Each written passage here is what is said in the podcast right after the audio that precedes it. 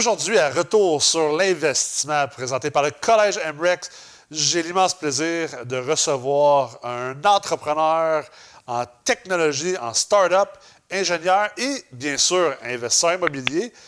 Bien sûr, Denis Gallico va être là avec moi pour vous parler de son incroyable parcours et comment il est parti du monde de la tech, des startups à l'investissement immobilier.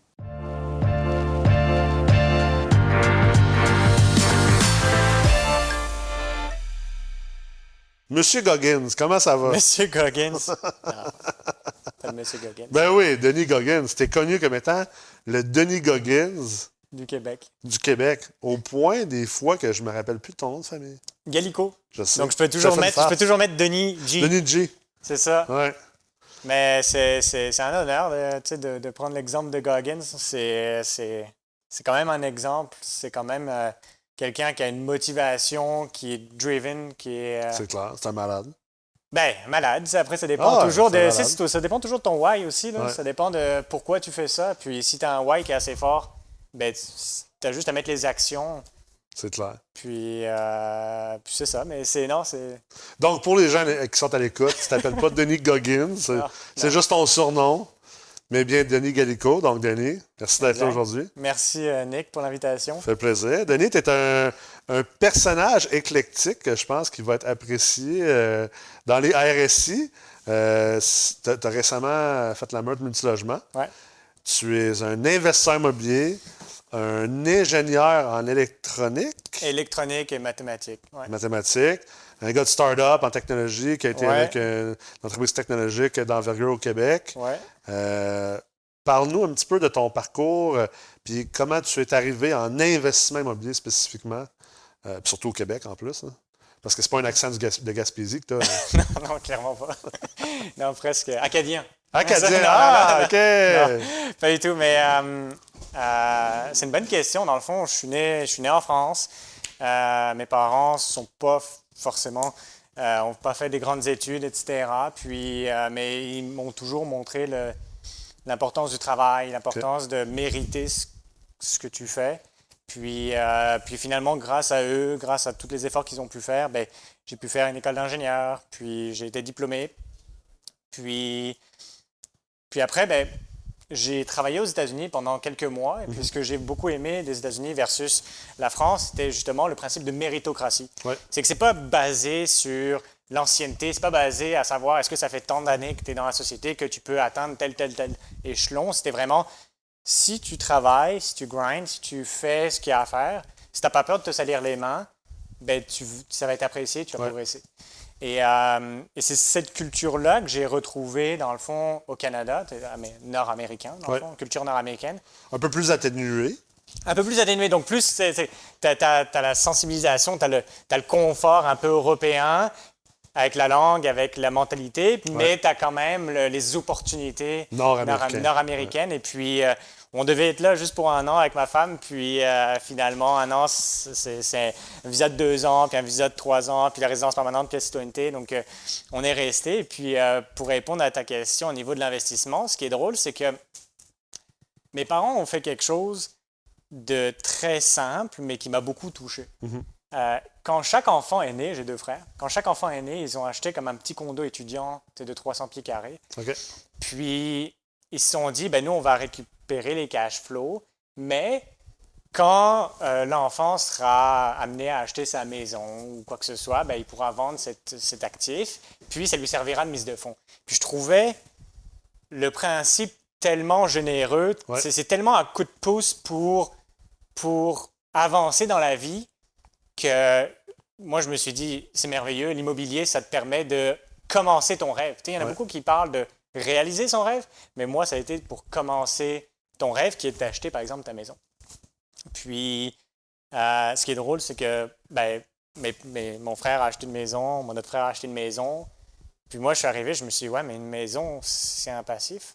Donc, tu as, un peu emprunté, euh, tout le monde parle du Rich Dad, Poor Dad. Ouais. Tu as un peu emprunté ça. C'est-tu c'est ça que tu t'avais découvert? Ou, Ouais, comment tu arrivé? mais c'est- j'ai- ce qui est drôle, c'est que j'ai toujours. Mais j'ai eu un moment difficile avec la lecture. Quand j'étais jeune, on me forçait à lire Ouais. des romans, des, des auteurs, etc. Et puis ça, c'est pas quelque chose qui me passionnait. Et puis je, je me suis rendu compte que c'est pas la lecture que j'aimais pas, c'était sur quoi je lisais que j'aimais pas. Puis T'es quand... juste pas un fan de Daniel Steele. Non, pas vraiment. mais, mais disons que quand j'ai commencé à lire justement Rich Dad Poor Dad, Ouais. puis qu'après j'ai, j'ai été encore un peu plus dans ben, le développement personnel, les finances, etc., ben là je me suis rendu compte, ouais, mais attends une minute, j'arrive à finir un livre en une semaine, Ouais. En trois jours, en deux semaines. Finalement, j'aime ça lire. Mais en fait, c'est pas que j'aime pas lire, c'est que j'aimais pas ce, que, ce qu'on me forçait à lire. ouais. Et c'est après comme ça que j'ai continué à lire, dans le fond. Ouais, Mais oui, effectivement, c'est Rich Dad Poor Dad, ça a été le, le triplex, c'était Rich Dad Poor Dad. Ah ouais? ouais, c'est ça. Puis là, dans le fond, t'es es venu au Québec par la suite pour travailler? Parce que le triplex, était, il était en France que tu Non, non, non, le triplex, c'était euh, au. Québec. Je l'ai acheté en Québec. 2016. Le lendemain que j'ai eu ma résidence permanente, j'ai fait Ah, une wow. d'achat sur le triplex. sérieux? T'attendais, là. T'étais comme un, Ah ouais, un lion dans une cage ouais, qui attendait que ça. ouais. Puis là, triplex, à aujourd'hui, aujourd'hui, on s'entend que là, t'es dans plusieurs projets, ça bouge énormément. T'as même. euh, T'as même. euh, t'es- T'es t'es là-dedans à temps plein, essentiellement. euh, Depuis six semaines. depuis six semaines. Ouais. Bienvenue dans le monde.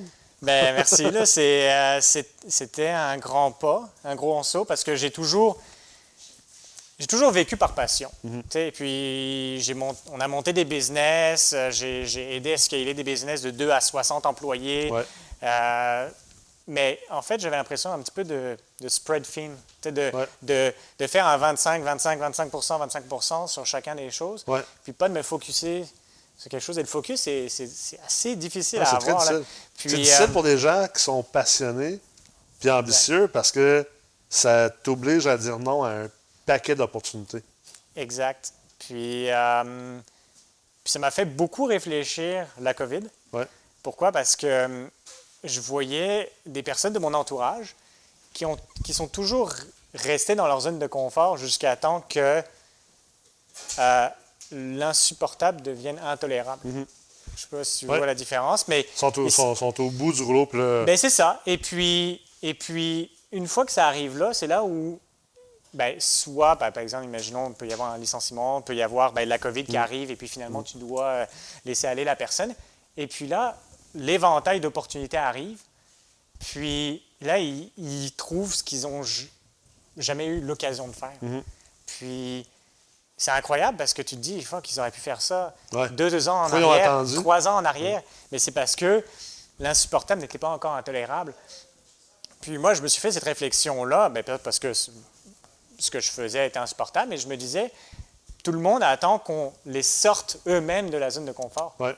Puis moi, j'aime bien dépasser un petit peu mes challenges. Ça dépend des fois, Ouais. mais euh, c'est un petit Ça peu... revient à ce qu'on disait en début euh, d'émission. euh, on parlait de David Goggins pour les gens. Je ne sais pas si c'est des gens qui ne savent pas c'est qui, là, sûrement, là, mais, mais c'est un, un ancien Navy SEAL qui, Ouais. qui, dans le fond, tout son. son- son- c'est un, un conférencier, un auteur qui parle justement de constamment même chercher l'inconfortable. Lui, à chaque jour, Ben euh, c'est- il cherche l'inconfortable. D'ailleurs, euh, c'est- drôle quand tu rentres dans du Goggins. hein, On devient des passionnés de ça parce que c'est un, un personnage absolument phénoménal. là, mais tu sais, euh, entre autres, il y a un livre de, de- de- de- de- d'un homme d'affaires qui a engagé Goggins pour venir habiter chez eux pendant 30 J'ai jours. Moi, j'essaie ça. Puis finalement, ce qu'il dit, c'est dans le fond, 30 jours de Goggins, c'est, c'est à chaque jour, qu'est-ce qu'on peut faire le plus inconfortable possible, fois 5. Ça, ça revient un peu à ça. C'est d'aller chercher l'inconfort puis de pousser. On pousse l'enveloppe. En anglais, en anglais, on dit pushing the envelope. Pousser l'enveloppe, euh, pousser nos limites. Ça permet d'ouvrir les horizons. ben, exactement, c'est ça. C'est que ça te permet d'avoir une vue plus large, de te mettre à la place aussi d'autres personnes.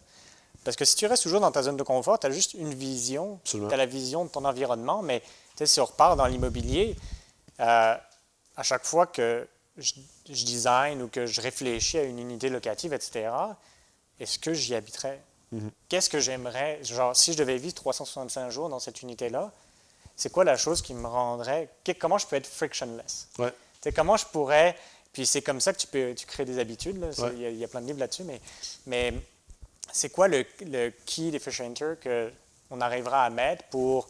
Est-ce que c'est un jardin communautaire dans une cour arrière? Mm. Est-ce que c'est des balcons plus grands? Est-ce que c'est euh, un espace de vie, un bureau avec un mur végétal? Est-ce que c'est des choses comme ça? Et puis. Ben, c'est une pensée innovative, dans le Ouais. fond. C'est, puis c'est sûr que tu étais dans le monde de la technologie puis en ingénierie. euh, c'est, le fun de pouvoir aussi faire un pont en- entre toutes ces passions-là. Puis d'apporter ça en immobilier. là. Souvent, euh, on- en tout cas, chez MREX, on essaie d'amener les gens à penser autrement. là, puis à, à faire de l'immobilier, c'est pas juste d'acheter un bloc appartement et de t'asseoir là-dessus. là.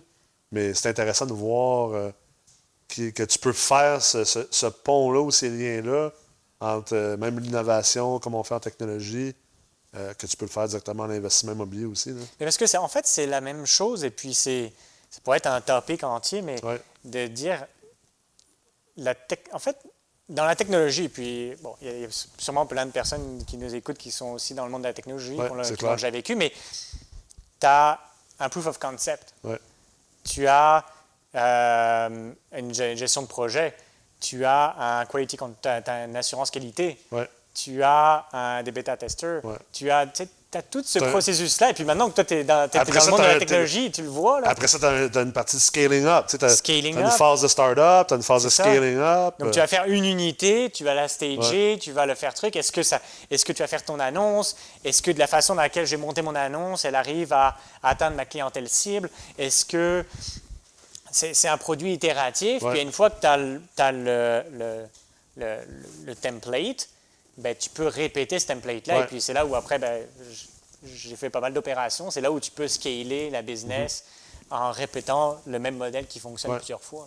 Il y a quelque chose d'intéressant, tant tant qu'à être sur le sujet, mais euh, il y a quelque chose que- d'intéressant que moi j'ai remarqué dans les cinq dernières années, étant en immobilier, en étant entrepreneur à la base avant tout, tu sais, mais aussi en étant en, en technologie maintenant, je remarque qu'il y a de plus en plus de monde.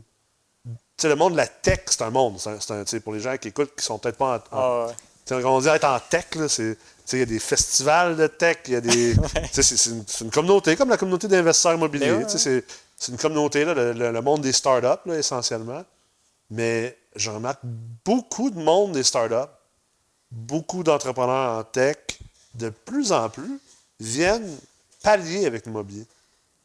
Puis euh, je serais curieux de, voir qu'est-ce que tu en penses de ça. Est-ce que c'est peut-être le côté, euh, tu sais, dans le monde des startups, c'est, beaucoup un, un jeu de coups de circuit puis de grand chelem. Tu sais, c'est comme, tu essaies de devenir un unicorn, tu essaies de bâtir une entreprise qui va valoir un milliard. Tu sais, tout le monde veut bâtir une entreprise qui va valoir un milliard, qui atteint le statut de unicorn ou faire un exit, de te faire, euh, de lever du capital avec des fonds de capital de risque, vendre à- d'autres business et tout ça. Mais ça reste que c'est très, c'est très hit, hit or miss. Tu sais, c'est comme, il n'y a, pas vraiment- y a pas vraiment de mentalité dans le monde des startups de je vais bâtir simplement une entreprise durable qui va faire un 4, 5, 10, 15, 20 millions par année. C'est comme ça prend un gros exit. Puis, en tout cas, moi, ma lecture de la chose, que pourquoi je pense qu'il y a autant de gens de tech qui viennent investir en immobilier de plus en plus, est-ce que c'est pas un hedge? Est-ce que c'est pas de dire, ben justement, le monde de la tech, c'est quand même très risqué, c'est très ambitieux, on y va, tu sais, on y va pour des grands coups de circuit, des grands chelems. Ouais. Est-ce que, est-ce que tu penses que c'est parce que les gens voient l'immobilier comme peut-être des. comme battre des, des- des- comme au baseball, des simples puis des doubles? C'est-tu. euh, Ben, c'est-tu, Tu à ça que tu as pensé, toi, quand t'as. Je te dirais que l'analogie qu'il y a, puis toi tu le sais, tu en, as monté plein des, des sociétés, puis le domaine de la start-up, c'est ça, c'est... Je pense qu'il n'y a pas, c'est comme je reviens à la méritocratie, là, je pense qu'il y a une notion de grind, il y a une notion de, d'effort que tu dois mettre. Et puis Ouais. dans le start-up, là, tu le sais, là, il y a cette notion d'effort-là. Et Absolument. puis l'immobilier, ce n'est pas passif. Non, ça ça, dépend comment tu le fais, mais ce n'est pas passif. Puis, pour travailler avec euh, ton chef de chantier, il faut que tu parles le même langage. Mm. Pour travailler avec ton investisseur, il faut que tu parles le même langage. Mm. Donc, il faut que tu sois 360. Donc, tu as aussi cette connotation-là parce qu'il faut Mm. que tu parles à- aux développeurs, il Ouais. faut que tu parles au gestionnaire de projet, il faut Au que tu parles designer, euh, au au designer, il faut que tu parles à tout ça. Donc, ça, il y a la versatilité, Ouais. il y a Ça, bon le, point. le- le grind. Tu sais, un gars de start-up, c'est pas un gars qui fait 40 heures semaine. Non, c'est clair. Puis la réalité, c'est que quand tu vas dans l'immobilier, et que souvent, ben, le edge que tu peux avoir quand Ouais. tu viens de technologie de startup, c'est que justement, tu mets l'effort. Ton sweat equity. Exactement. Il y a là une grosse partie qui est sweat equity. Ouais. Et il y a toujours la vision, comme tu disais, de unicorn, qui est de scaler. Donc, chaque action que tu fais, et puis moi, moi j'haïs faire ça deux fois la même tâche, là, et puis ça, c'est mon côté opérationnel. Mais chaque action que je fais, je me demande est-ce qu'elle peut être automatisée? Est-ce que. Euh, est-ce Est-ce qu'elle peut être répétable? Puis c'est comme ça que tu scales et c'est comme ça qu'il y a des, des personnes qui disent mais comment ça se fait que tu achètes, X, genre tu vas pas pouvoir livrer, tu n'as pas assez. Alors, il y a une partie où ben, c'est de l'audace, Ouais. mais il y a aussi une partie de je vais trouver une façon parce que je vais travailler fort. Ouais. Puis après, je vais automatiser le système qui fait qu'une fois que je le reproduis sur un, ben, je peux le faire 5, 6, 7 projets dans la même année. Et puis c'est exactement ce que tu fais avec Sherbrooke. Tu sais, tu as fait un template? Dis pas mes secrets. Ben non, ben non, ben non, mais c'est un Ben template. euh, J'ai tellement- j'ai j'ai pas- j'ai j'ai de secrets. Je suis- je prends même des personnes les plus. tu sais, Je je suis un Ah, livre ben moi aussi, ça fait pas. À mon détriment, des fois. Mais, euh, mais je- Effectivement, oui. Mais je, je pense que tu es en train de le vivre, puis, euh, puis, puis Ben, t'as c'est ça dans du scaling up, c'est essentiellement. Tu fais des itérations, tu fais des tests, tu testes tes hypothèses. C'est très. Moi, j'aime ça parce que c'est très scientifique à la base. Moi aussi, Ouais. je viens du domaine euh, scientifique. Puis, puis à un moment donné, quand, quand ton hypothèse est validée, ben, tac, tac, tac, là, tu, là, tu sors la, la- la machine à saucisse. Là, tu, ton muffin, tu le fais. Là. Oui, mais tu vois, ce que j'aime puis apporter, puis ce qui est vraiment des fois différent, mais qui peut se rapprocher avec la tech, mais des fois qui est différent, Ouais. c'est que la tech, on, on pense beaucoup aussi au UX designer. Ouais. OK? Puis dans l'immobilier, ça, c'est quelque chose que des fois, les personnes ne font pas. Mm. Que Il y a une grande expérience client. Ouais.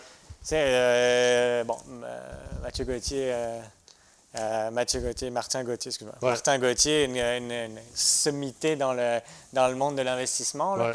Il disait toujours, tu te pitches à terre pour un 50 dollars Ouais. En en restauration. puis tu vas tout faire. là. Puis c'est comme nous, là, on va négocier un 30 dollars sur un nouvel iPhone qu'on va acheter ou n'importe quoi. On va négocier quelque chose parce qu'on aime négocier, mais, mais, mais par contre, tu fais rien pour un locataire qui va te donner 18 000 par année. là. Mm. Puis ça, là, tout ça, c'est autour de l'expérience utilisateur. C'est est-ce que il te donne 18 000 par année là? Hey, 18 000 par année, Mm. là, tu sais, il y en a combien en, en tech qui donneraient en revenus récurrents, en AR, Avoir un client qui avoir fait un ça. 18 des, cli- des- des clients à 18 000 par année? là? T'imagines la valorisation de ta société? Ah, Puis ce serait fou, là. Puis, puis ça, il y a beaucoup de propriétaires immobiliers qui ne le comprennent pas Absolument. et qui ne prennent pas soin de leurs clients. Ouais. Puis c'est ça, des fois, qui peut faire mauvaise presse. Mais, clair. tu sais, euh, on me disait, ben là, pour- pourquoi tu achètes, je sais pas, une bouteille de vin et une carte qui dit bienvenue chez vous quand un locataire rentre, euh, emménage dans ton logement? Pourquoi tu lui offres des cadeaux à Noël? Ouais. Parce que, ben, il se rappellera de toi tout le temps. Là. Et puis, l'expérience d'un locataire sur les dix premiers jours qu'il emménage, c'est ce qui va définir les deux prochaines années. Mm. C'est ça, ça va être l'ancrage de. Exactement. C'est clair. Puis en ce moment, ton modèle d'affaires, c'est quoi? J'achète tout. J'achète tout. Non, non, non, non. Verdun is mine. Non, la réalité, c'est que ça fait longtemps que je n'ai pas acheté à Verdun. Mais euh, non, mais le modèle d'affaires, c'est que j'ai beaucoup réfléchi là-dessus, hein, parce que tout le monde veut avoir 200, 300, 400 portes, Ouais. etc. Puis euh, moi, j'ai réfléchi que je voulais vraiment avoir des unités de qualité avec un, ca- un- un caractère. OK?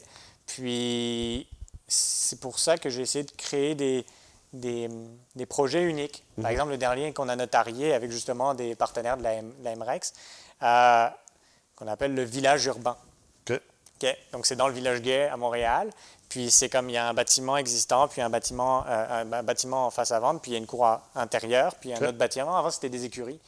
Puis nous, ce Ah, qu'on ouais. a. Ouais, ben, parce que c'est comme ça que ça marchait. C'était les, écuries, les bâtiments d'écuries à l'arrière, Ouais. la porte cochère, parce que porte cochère, puis après le bâtiment à, à Ah, l'avant.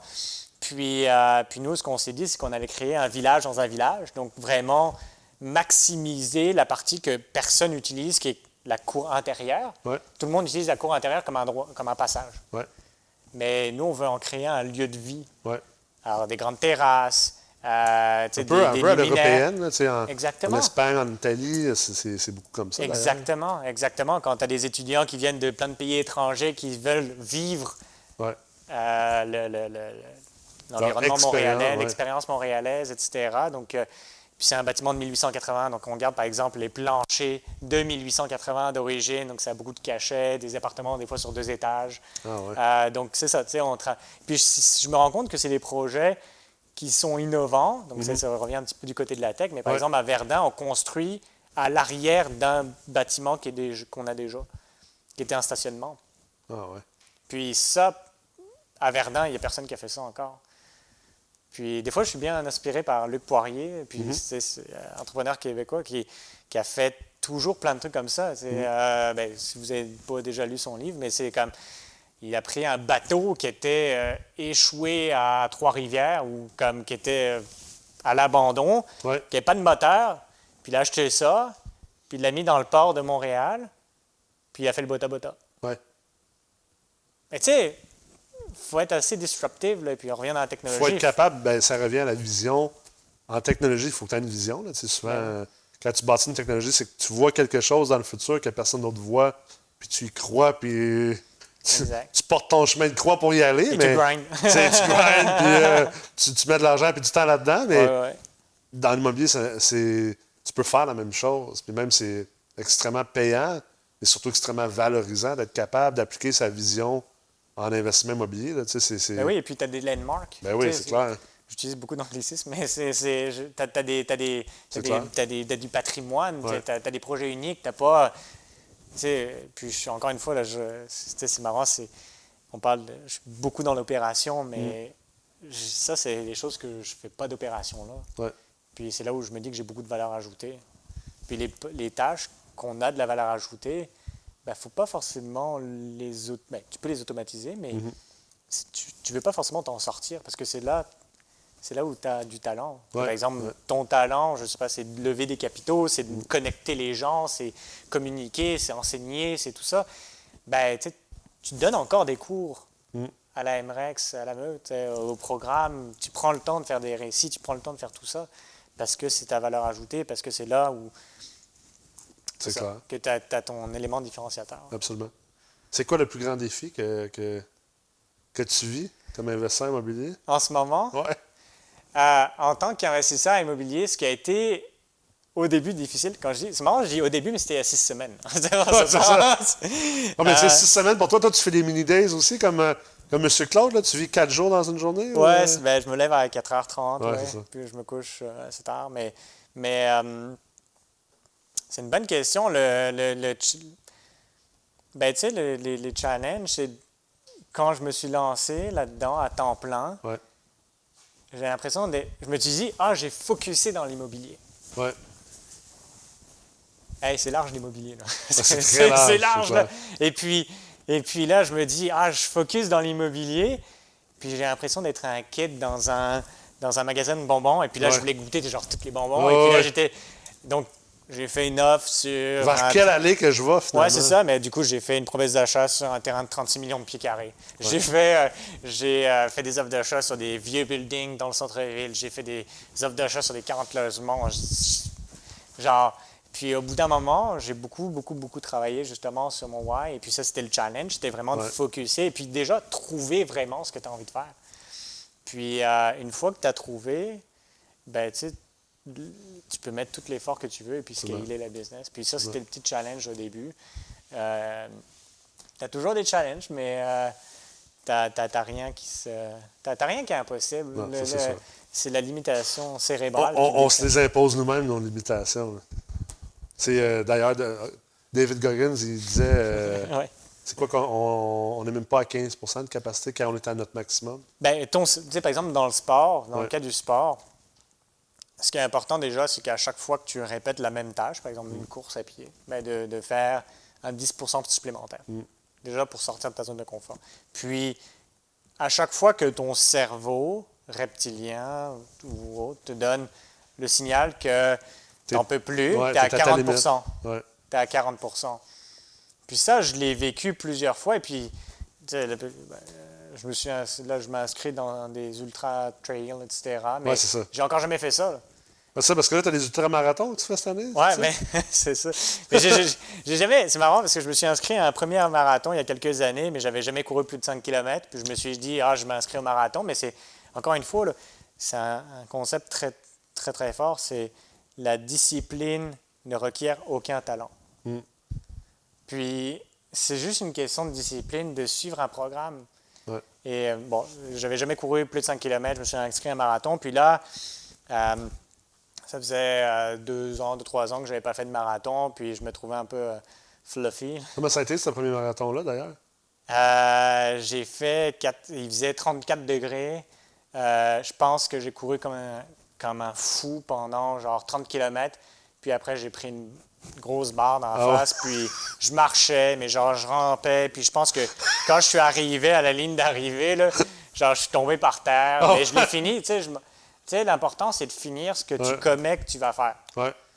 Puis ça, il y a beaucoup de personnes, justement, qui, qui, qui, qui, Qui arrête avant. qui arrêtent avant. Ouais. Mais c'est là où tu arrives Ah au surplus. Puis, euh, ouais, c'était difficile. Mais tu sais, par exemple, les, les deux, trois suivants, après, ben, comme j'étais descendu en dessous de la barre des trois. C'est comme l'allégorie, on le voit passer souvent sur Facebook, là. C'est le, le gars qui creuse le tunnel, là. Ouais. puis qu'à un moment donné, Il y a le diamant. Ça m'a fait il arrête, il arrête, puis finalement, il restait comme un mètre à creuser, là, tout, tout le diamant, les diamants, puis l'or était juste là. Puis c'est c'est 95% des gens sont, sont cette personne-là. Ben oui, ben oui c'est le, le- le extra mile. Ouais. Puis le extra mile, le extra mile. Donc, euh, c'est ça. Puis là, ça faisait deux, trois ans que je n'avais pas fait de marathon. Donc euh, là, je me suis dit, ben. Tant qu'en qu'en en faire un autre, c'est déjà fait. Fait que, ben, donc, ben, c'est ça. J'aime pas euh, Je suis pas refaire quelque chose que j'ai déjà Ouais. fait. Donc, je me suis inscrit à 80 km. ah, c'est bon. Mais j'ai encore jamais fait ça. Donc, euh, on verra. Ben, je, je commence. Pas inquiet. Ben, c'est ça. Après ça, tu vas être bon pour faire un, un, 160. un 24 heures avec, des- avec David Goggins? Je- ça, tu- ça se book-tu, ça? Je sais pas, hein? Franchement, si ça se book, moi, je suis fucking down. Ça doit être Ouais. débile, là. Mais, mais faut, je pense qu'il faut être prêt mentalement. Faut être. Ouais, c'est ça. non, mais c'est. Mais Jesse est dur, là. Écoutez le. Ouais, ça, ça vaut la peine d'écouter. Ça- ça, ça Faut vaut- l'écouter en, en livre audio. Écoutez, David Goggins. Can't Hurt Me en livre audio, c'est très très bon. Mais Jesse Eder, il y a une interview avec euh, Joe Rogan qui est bonne. Puis euh, son livre, je pense qu'il dure 3h30, Ouais, 4 c'est super- heures. c'est super C'est rapide. super rapide, là. Écoutez léger. ça. C'est. c'est- En fait, c'est hilarant, Ouais. mais euh, ça te fait poser des, tu te poses des questions. Ah ouais, c'est clair. Puis après ça, ben, après ça, tu tombes dans lire les commentaires YouTube sur les vidéos de David Goggins. Ils sont encore meilleurs que les vidéos. Là. Non, mais parce que parce que c'est. Tu sais, c'est quand même un caractère, c'est bon de se rappeler que on tombe facilement dans le confort, l'être humain, puis on tombe facilement dans accepter ce qu'on a, puis ce qu'on est. Puis là, on est beaucoup aussi dans une culture de faut s'accepter, là, mais, ouais. mais je pense qu'il ne faut jamais perdre le fait de ne pas accepter. C'est important d'avoir une partie de non, je m'accepte pas. J'accepte pas que c'est ça que je peux être, puis que je peux être plus que ça, puis je peux être meilleur que ça, puis je peux pousser que ça, sans, sans tomber dans, dans l'excès de jamais vivre dans le moment présent, puis de, de jamais avoir de gratitude. Mais je pense que à un moment donné, euh, tu sais, euh, si t'arrêtes d'avancer, euh, Non, mais tu peux trouver la gratitude Ouais. en sortant de ta zone Dans de confort. ben mais oui, c'est ça le truc, c'est par exemple, euh, ben, je, je, whatever, je prends des douches froides tous les matins. Ouais. Mais, C'est vrai, tu prends des mais, douches mais, froides, Mais, mais, du coup, quand un jour je vais prendre une douche chaude, ben ça, ça va. Ah ouais, c'est bien en fait. C'est relaxant. Tu sais, c'est, Ouais. euh, ça, ça énergise moins, je t'apprécies tes, tes douches chaudes encore plus. Non, mais tu as un moment de gratitude de se Ouais. dire, ben, la satisfaction, justement, de t'être sorti de ta zone de confort. Puis la gratitude, c'est, moi, c'est un- ça fait partie de- vraiment des choses que je, je fais à tous les jours. là. Ton retour sur investissement, euh, d'avoir passé à travers, tu as passé à travers tout le parcours finalement, cer- certificat d'ingénierie financière Exact. Euh, chez MREX, puis après ça, euh, la Meurthe. euh, c'est, c'est- comment tu vois ça, toi? Qu'est-ce qui t'a incité à embarquer dans ce parcours-là? Et comment tu vois maintenant ton, ton retour sur investissement, là?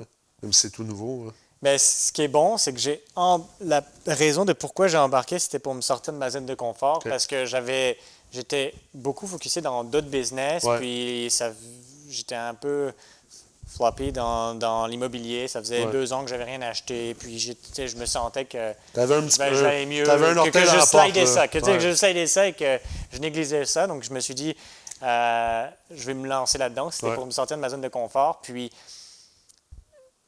en outre le fait que le contenu est de qualité incroyable, Mhm. puis qu'on a accès, il y a une proximité. Attends un peu, je vais, je vais- je vais sortir les 100 euros pour toi. Non, c'est correct.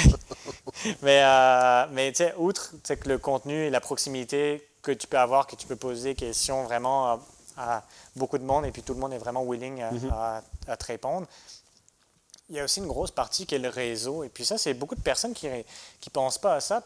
Mais l'immobilier, là, tu n'achètes pas des éponges où tu n'achètes pas des, genre, des, des ronds de serviettes en gros que tu revends au détail. là. C'est pas ça chez vous, tout seul, derrière ton ordinateur portable. Non, mais c'est pas, c'est pas, c'est pas, c'est pas des 10 pièces que tu vas vendre à l'unité à une pièce et 20 pour faire un X dollars de profit. là. Mm. Ouais. On parle de transactions. Pas de- du dropshipping, là. C'est ça, c'est pas du dropshipping. Là. On parle de transactions de plusieurs centaines de milliers de dollars. là. Puis, il suffit que tu rencontres une personne, un professionnel, un évaluateur agréé qui Mm. va t'évaluer ton immeuble un petit peu plus cher, tu auras plus de financement. Mm. Il suffit que tu rencontres un banquier qui soit un petit peu plus allumé, qui comprenne ce que tu fais, puis que tu vas avoir un meilleur financement. Il suffit que tu rencontres un partenaire, que tu t'associes, Mm. que toi, tu pensais t'acheter ton triplex, que finalement, vous achetez un 8. C'est clair.